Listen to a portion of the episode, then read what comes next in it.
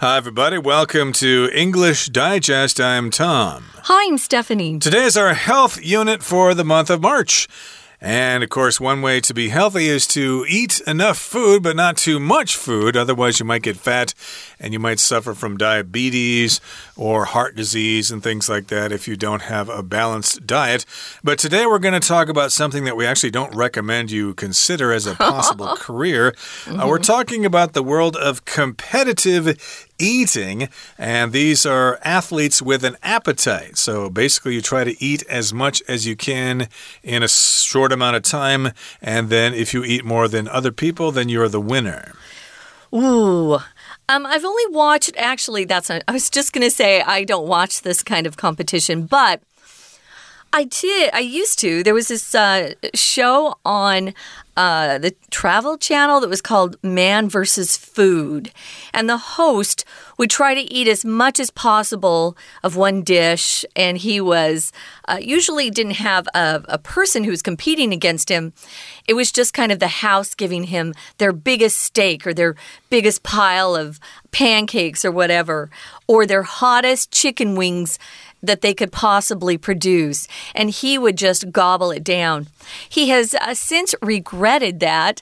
I used to watch this show because the guy was so funny. He was a comedian, an actor comedian. But uh, yeah, he then had to quit hosting that show because it was really ruining his health. Well, there is that famous hot dog eating contest yeah. in New York on July 4th every year, which we will talk about. But yeah. there are other uh, eating contests. I don't know if you have them here in Taiwan, but uh, in the U.S., sometimes at state fairs or county fairs, you have pie eating contests oh, really? where people try to eat as much apple pie or blueberry pie or cherry pie as they can. Ugh. And there may, may be other kinds of eating contests at, as well. Mm. And of course, some of you here in Taiwan might be thinking, hmm, no wonder you Americans are so obese mm. for having those eating contests. And, well, that's uh, a good assessment there because uh, Americans do tend to enjoy their eating contests. Not everybody, but some people do. And uh, again, we're talking about the world of competitive eating. So let's introduce this topic to you right now by reading through the first part, and we'll be right back to discuss it with you. Basketball, tennis, football. People dedicate their lives to these sports, putting themselves through rigorous exercise regimes and diet plans in order to train their bodies to accomplish amazing feats of physical strength. Professional athletes compete fiercely to win races and championships. There can be no doubt that the people who participate in these sports put in staggering amounts of work and push their bodies to their limits. Competitive eating is no different. While you might not see it at the Olympics anytime soon, the people in these competitions train their bodies with the dedication and drive of professional athletes. One of the first competitive eaters to see this skill as a sport and not a novelty was Kobayashi Takeru. When Kobayashi competed in Nathan's hot dog eating contest in 2001, he changed the game forever. Weighing just under 60 kilograms, Kobayashi astonished onlookers by eating 50 hot dogs in just 12 minutes, annihilating the previous record. Kobayashi went on to break record after record, including multiple Guinness World Records. The secret behind his success possessing the mentality of an athlete. According to Kobayashi, competitive eating is not having a meal. It's about viewing it as a legitimate sport. This sentiment was later echoed by Kobayashi's successor, Joey Chestnut. When I started calling myself an athlete, I started to be able to push harder, Chestnut said. Kobayashi and Chestnut utilize similar training methods to prepare themselves for competition. Both sustain their fitness levels by weightlifting and doing intensive exercises to strengthen their jaw and throat muscles. Another crucial technique they use is drinking excessive amounts of water in order to expand their stomach capacity. It cannot be denied that both Kobayashi and Chestnut have committed themselves to perfecting their sport. However, the question remains whether their efforts will ever be truly respected in the wider sporting community. Okay, we're talking about athletes with an appetite. That means they're hungry and they want to eat something. And we're talking about the world of competitive eating. Now, here in the first part of our lesson, it says basketball, tennis, football. People dedicate their lives to these sports, putting themselves through rigorous exercise regimes and diet plans in order to train their bodies to accomplish amazing feats of physical strength. This is a long sentence, but basically it's telling us that there are athletes in various sports like basketball, tennis, and football, and they put themselves through a lot of training. They dedicate their lives to these sports. It's like their priority. I want to be a basketball player. I want to be really good at tennis. And in order to be really good at those sports, you need to put yourself through rigorous exercise regimes. So here we've got the phrase to put yourself through something, which means you endure a difficult situation. So, of course, rigorous means it's intense. It'll make you tired and sore at the end of the day. And a regime is basically a schedule of exercises that you're going to do. I'm going to do weight training today, and tomorrow I'm going to do cardiovascular, etc. You have a whole program set up. Maybe you have a coach or something like that that establishes this regime for you. So you put yourself through that. It's exhausting and it's probably not very enjoyable. You also have a diet plan, which, uh, of course, talks about the kind of food you eat, uh, when you eat, uh, how much protein you're going to eat, how many carbohydrates, how soon after exercise you're going to eat, if you're going to eat before, etc., etc. Uh, yeah, you have to keep all of that in consideration. It can be quite complicated.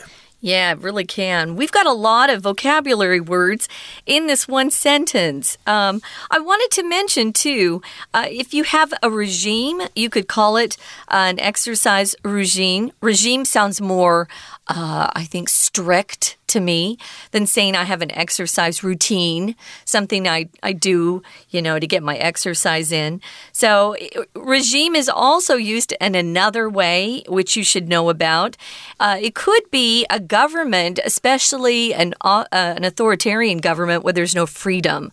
For example, North Korea has a regime in power. So, yeah, you could put yourself through all this, and that's what athletes do in order to accomplish amazing feats of physical strength. Notice here, I'm not saying F E E T S like two feet. We never say that anyway because feet is not count. Uh, a feat here just means some sort of achievement that was really difficult to accomplish. Maybe it required a lot of training, some courage or skill. Um, every time I watch gymnastics and gymnasts perform, I'm always amazed at their amazing feats of physical strength and flexibility. They're amazing. Exactly. If you're a marathon runner, maybe you can run it in less than two and a half hours or something like that. That will be a display of physical strength or lifting a certain amount of weight or performing various uh, flips in the air if you're a gymnast, etc., yeah. etc. And professional athletes compete fiercely to win races and championships. So, yes, indeed, if you want to be a professional athlete, there is a lot of competition. So, you need to compete fiercely. It's not just something you can do. Oh, I think I'll just run in that 10K race there, and uh, I'll probably do pretty well. You know, I, you know, I ran a couple miles last week. I'll do pretty well. But no, uh, you've got to compete fiercely. You've got to train for months and months, and you have to have that uh, exercise regime and that uh, diet plan in order to compete. And you'll only be lucky if you finish within the top uh, 10 or something like yeah. that. So, yes, indeed, you need to compete fiercely. Fiercely just means uh, with a lot of energy and uh, maybe with uh, some aggressiveness as well. So, yes, uh, you need to be fierce sometimes to compete in the world of finance, for example. Everybody wants to make money, and competition can be quite fierce. Yeah, it also gives this idea of things are really intense. Uh, there could be a lot of a stress doing it. I know that some of these fields, uh, they've got a lot of people who want to be professional athletes. If you really have the opportunity, you'll also, uh, besides having to uh, have the native just born with some of these gifts and abilities. You have to practice, practice, practice. You have to train, train, train. And if you don't like hard work, you're probably never going to make it. There are too many people out there who want to be a professional athlete or even a performer. If you're a performer, you have to practice, practice, practice. There are a lot of people fighting to get some of these top jobs. And if you could spend your life doing something you love and making money that way, who wouldn't want to do that? The people out there, though, guys, are the ones who don't give up, they keep at it, and they practice and work hard. If you're lazy, you're never going to be able to do it. So there can be no doubt that the people who participate in these sports that we mentioned, like basketball, tennis, football, they put in staggering amounts of work and push their bodies to their limits. Staggering means it's something so big you almost fall over. Um, picture someone who's drunk. They've had a lot of alcohol. When they walk, they kind of stagger around. They move in kind of this awkward, unsteady way. They're staggering. But when we use it as an adjective to describe something, and this is describing the amount or volume of work, it's staggering. It's so big, it's hard to even imagine. And competitive eating is no different. Of course, you need to uh, do a lot of training for this. And it goes on to say, while you might not see it at the Olympics anytime soon, the people in these competitions train their bodies with the dedication and drive of professional athletes, so they take it very seriously yeah. as well. And one of the first competitive eaters to see this skill as a sport and not a novelty was Kobayashi Takeru, or Xiaolin Zun, as you say in Chinese, a Japanese fella. And uh, of course, uh, he took it serious. I think before that, maybe they just thought it was kind of fun. Oh, let's have this hot yeah. dog eating contest and see who can win. But uh, uh, Kobayashi Takeru, when he came along, he said, Nope, I'm going to take this seriously and I'm going to really show them how it's done. And uh, that's where we're going to uh, take a break right now. We'll continue talking about Kobayashi in just a second, but let's take a break now and listen to our Chinese teacher. 听众朋友，大家好，我是安娜。今天这个单元的这个主题啊，真的好有趣哦，叫做大胃王。对，说真的，大家觉得能够好好的吃，真的是不错。可是居然有人呢，身形瘦小，可以吃很多东西耶。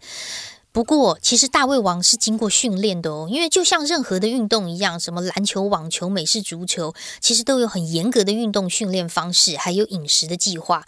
所以，参加大胃王训练，或者是参加刚刚我们说的运动赛事的人，他们所下的功夫惊人，也挑战了体能的极限。我们刚刚讲的这句话，就在第一段第三句的地方。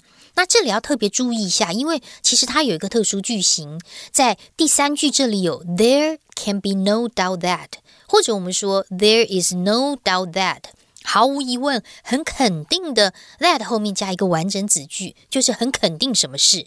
不过在这里呢，我们看到的主词 the people，到底什么是很肯定呢？The people 后面带了一个限定用法关系子句，从 who 到 sports 的地方限定了这些，就是参与这些运动赛事的人。哦，真的是体能的极限呢。当然，大胃王虽然不是一个奥运的。运动项目，但是参加大胃王比赛的人，他们其实是用专业运动员的精神跟魄力来训练自己哦。所以，我们接着同样看一下第一段第五句的地方。一开始这里的 while 其实是一个连接词，表示 although。所以在英文当中，如果你句首看到 while 的时候，当然国中的时候告诉你，哎，while 就是 when 后面通常加 ing。可其实，在英一般的生活当中，while 还蛮常当成 although。表示一种让步。好，那么谁呢？当然就是我们知道那个日本人小林尊呐，Kobayashi Takeru，他就是啊，我们这个大胃王选手最厉害的人了。好，那么我们在这里呢，第一段的最后一句，第六句，除了看到我们今天的主角是 Kobayashi Takeru 之外呢，那么后面呢，我们看一下，最重要的是动词视 A 为 B，see this skill as a sport。这个部分，我们的视 A 为 B 啊，来复习一下。所谓视 A 为 B 的视，一个单字的有三个：see、view、v i e w，或者是 regard r e g a r d。那么后面呢？s 是不变的，可是视 A 为 b 这个是啊，还有两个字的动词片语有三组哦。第一组是 look on、l o o k k，on o n，或者是 upon u p o n，或你可以用 think of，t h i n k o f，也可以用 refer to，r e f e r t o。We're going to take a quick break. Stay tuned. We'll be right back.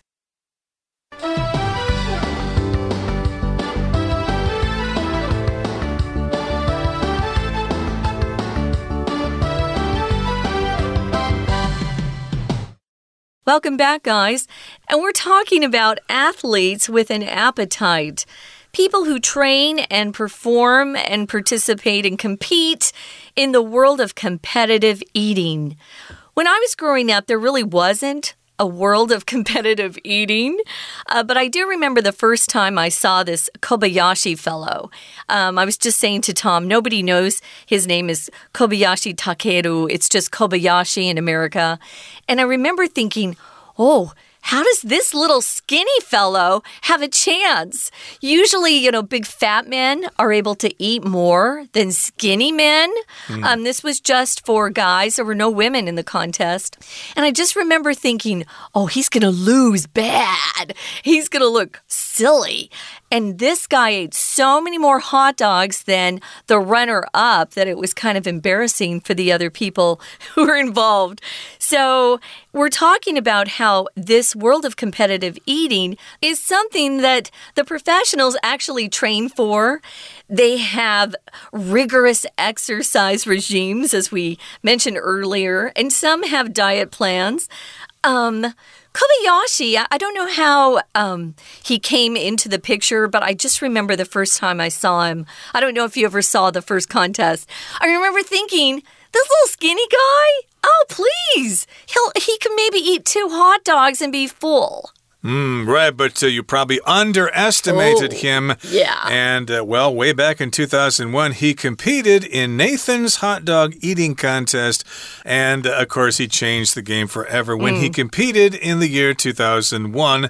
Weighing just under 60 kilograms, Kobayashi astonished onlookers by eating 50 hot dogs in just 12 minutes, annihilating the previous record. Wow. So he's a light, he's a small guy, 60 kilograms but he surprised or really astonished onlookers or partic not participants, but uh, people there watching the contest. Those would be the onlookers, the audience there, the crowd.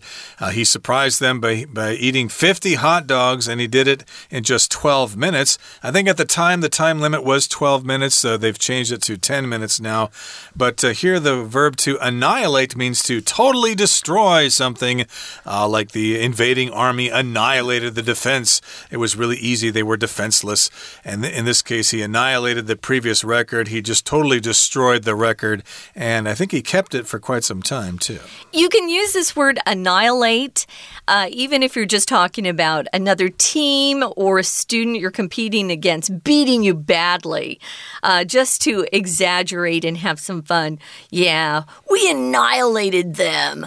Uh, you beat them so badly, they look like they were just totally destroyed. Um, yeah, he was able to eat 50 hot dogs in just 12 minutes, which is insane. And he went on to break record after record. Yeah, when this guy, Kobayashi, came onto the scene, uh, up until that point, people had just been doing these, you know, eating contests for fun, like at a mm. fair. You know, you might win a little crazy prize. This guy was serious. And um, I totally underestimated him, as you said. I just thought, well, he could probably eat two hot dogs. Um, he just killed the competition. So we have records for silly things. This is one of them. Who can eat the most in uh, in a, a, short amount of time. That's a record. Um, we have this uh, Guinness World Records. When we were growing up, it was the Guinness Book of World Records. Uh, it still exists today. And if you want to get into a book and have your name published, then you have to do something silly uh, that goes on and on and on, uh, where you beat other people. And then you'll make your name uh, famous by being in the Guinness World Records. So that's what he did. He went on to break a lot of records. And uh, he was a champion for quite a long time. Yep, and uh, the secret to his success, or the secret behind his success, was possessing the mentality of an athlete. The mentality, of course, is the general way you think about things. Yeah. Uh, we talk about the mentality of the rich, for example, how they think, versus the mentality of the poor, just the general way these people think. And athletes, of course, have to have this mentality of training hard. You need to have an exercise regime or an exercise regimen, we can also say, and also having a carefully structured diet. So he took it seriously. He possessed the mentality of an athlete. And according to Kobayashi, competitive eating is not just having a meal, it's about viewing it as a legitimate sport. So he's not competing in this contest just to get a whole bunch of free free hot dogs and uh, you know stuffing himself silly and you know not being able to uh, eat for several days. I love hot saving dogs. money, but uh, it's about viewing it as a legitimate sport. He's taking it seriously because hey, if you win this contest, you can become famous and you can probably win some prize money as well. Oh, yeah. So having that mentality of never quitting, never giving up, you're just going to win no matter what is very important. According to him, competitive eating, as Tom said, is not having a meal. No. It's about viewing it as a real or legitimate sport. And this sentiment just means this this idea, this feeling that he's giving out was later echoed or repeated by his successor. The person who finally beat Kobayashi uh, was Joey Chestnut. And because he's got such a crazy name, Joey Chestnut, um, it kind of sticks in your head. I remember when he beat Kobayashi, it was a big deal mm. because Kobayashi had won year after year. And when Chestnut was interviewed, he said, When I started calling myself an athlete, that's when he started to be able to push harder. Um, it reminds me of the attitude that my favorite baseball player, Derek Jeter, had. It was never say die. And he would do anything he needed to to get the out or to hit the ball or to give up his body. He, you know, the time he jumped into the Red Sox uh, seats, uh, the stands where the fans were, and he, he came up and he was all bloody. He, he didn't care. He just wanted to get the ball. He wanted to get the out. He caught the ball and he held on to it. So that's what an athlete feels like. I must win no matter what. Indeed. So, yes, if you have that athlete mentality, then the sport of hot dog eating is no longer a novelty, Hmm. which is what it was for many years. It was just some kind of uh, cute little contest they had, and Made nobody really, yeah, nobody really took it seriously. That's what a novelty is. But uh, yeah, he uh, decided to take this uh, seriously, and Kobayashi and Chestnut utilized similar training methods to prepare themselves. Uh, for competition, both sustain their fitness levels by weightlifting. Hmm. They lift weights and they do intensive exercises to strengthen their jaw and throat muscles. I don't know how you would do that. Maybe chew on something many times or Oh, something. no, no, no. There are jaw, there are jaw exercises Okay, I've seen. okay, and your throat muscles as Yeah, well. yeah. And another crucial technique they use is drinking excessive amounts of water in order to expand their stomach capacity. Capacity just uh, refers to how much something can contain. Like, what is the capacity of the gasoline tank in your car? Oh, it can fit 20 gallons or something like that. Yeah, or the stadium's capacity, how many people can it hold? So it cannot be denied that both Kobayashi and Chestnut have committed themselves to perfecting their sport. However, the question remains whether their efforts will ever be truly respected in the wider sporting community. I doubt it. I doubt the other athletes who play basketball, tennis, soccer, those kinds of sports will ever look at these two men and say, Yeah, they're my equal. Yeah, they're athletes too. However, the question remains whether their efforts will ever be truly respected in the wider sporting community. So, even though they train hard, uh, most athletes in other sports probably still can consider hot dog eating or competitive eating as just a novelty kind of sport. They're just goofing around. uh, yeah, it's Yeah. Uh, just for publicity, and you'll never see it in the Olympics. Who knows? That may change someday. Okay, that brings us to the end of our discussion. Let's listen to our Chinese teacher now. 所以，我们刚刚提到小林尊呐，真是全世界最厉害的大胃王了。在接下来的第二段呢，提到，因为其实他当时在二零零一年 Nathan 吃热狗大赛的时候，他就整个刷新了纪录，因为他的体重不到六十公斤，他短短十二分钟之内就吃掉了五十根的热狗，就彻底刷新之前比赛的纪录。在第二段的第二句这个地方，我们要看到，首先它是一个分词构句，接下来呢，它也是一个关系子句的简化。一开始的 weighing，这里其实本来有一个主词，就是 Kobayashi 小林先生。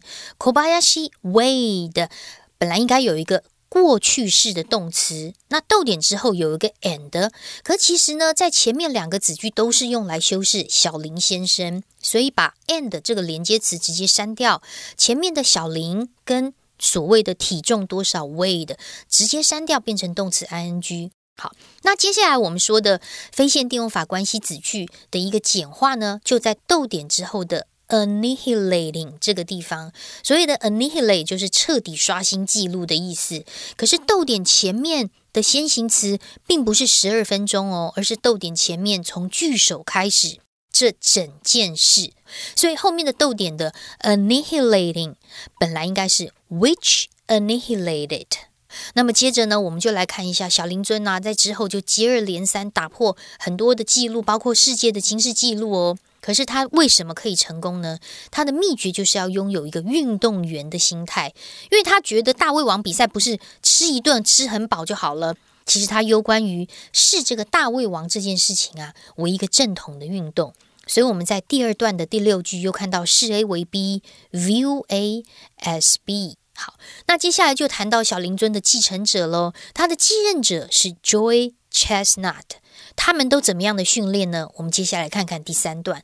他们类似的训练方式啊，就是透过举重，还有进行高强度的运动，增强他们的下巴跟喉咙的这个肌肉，维持身体的强度。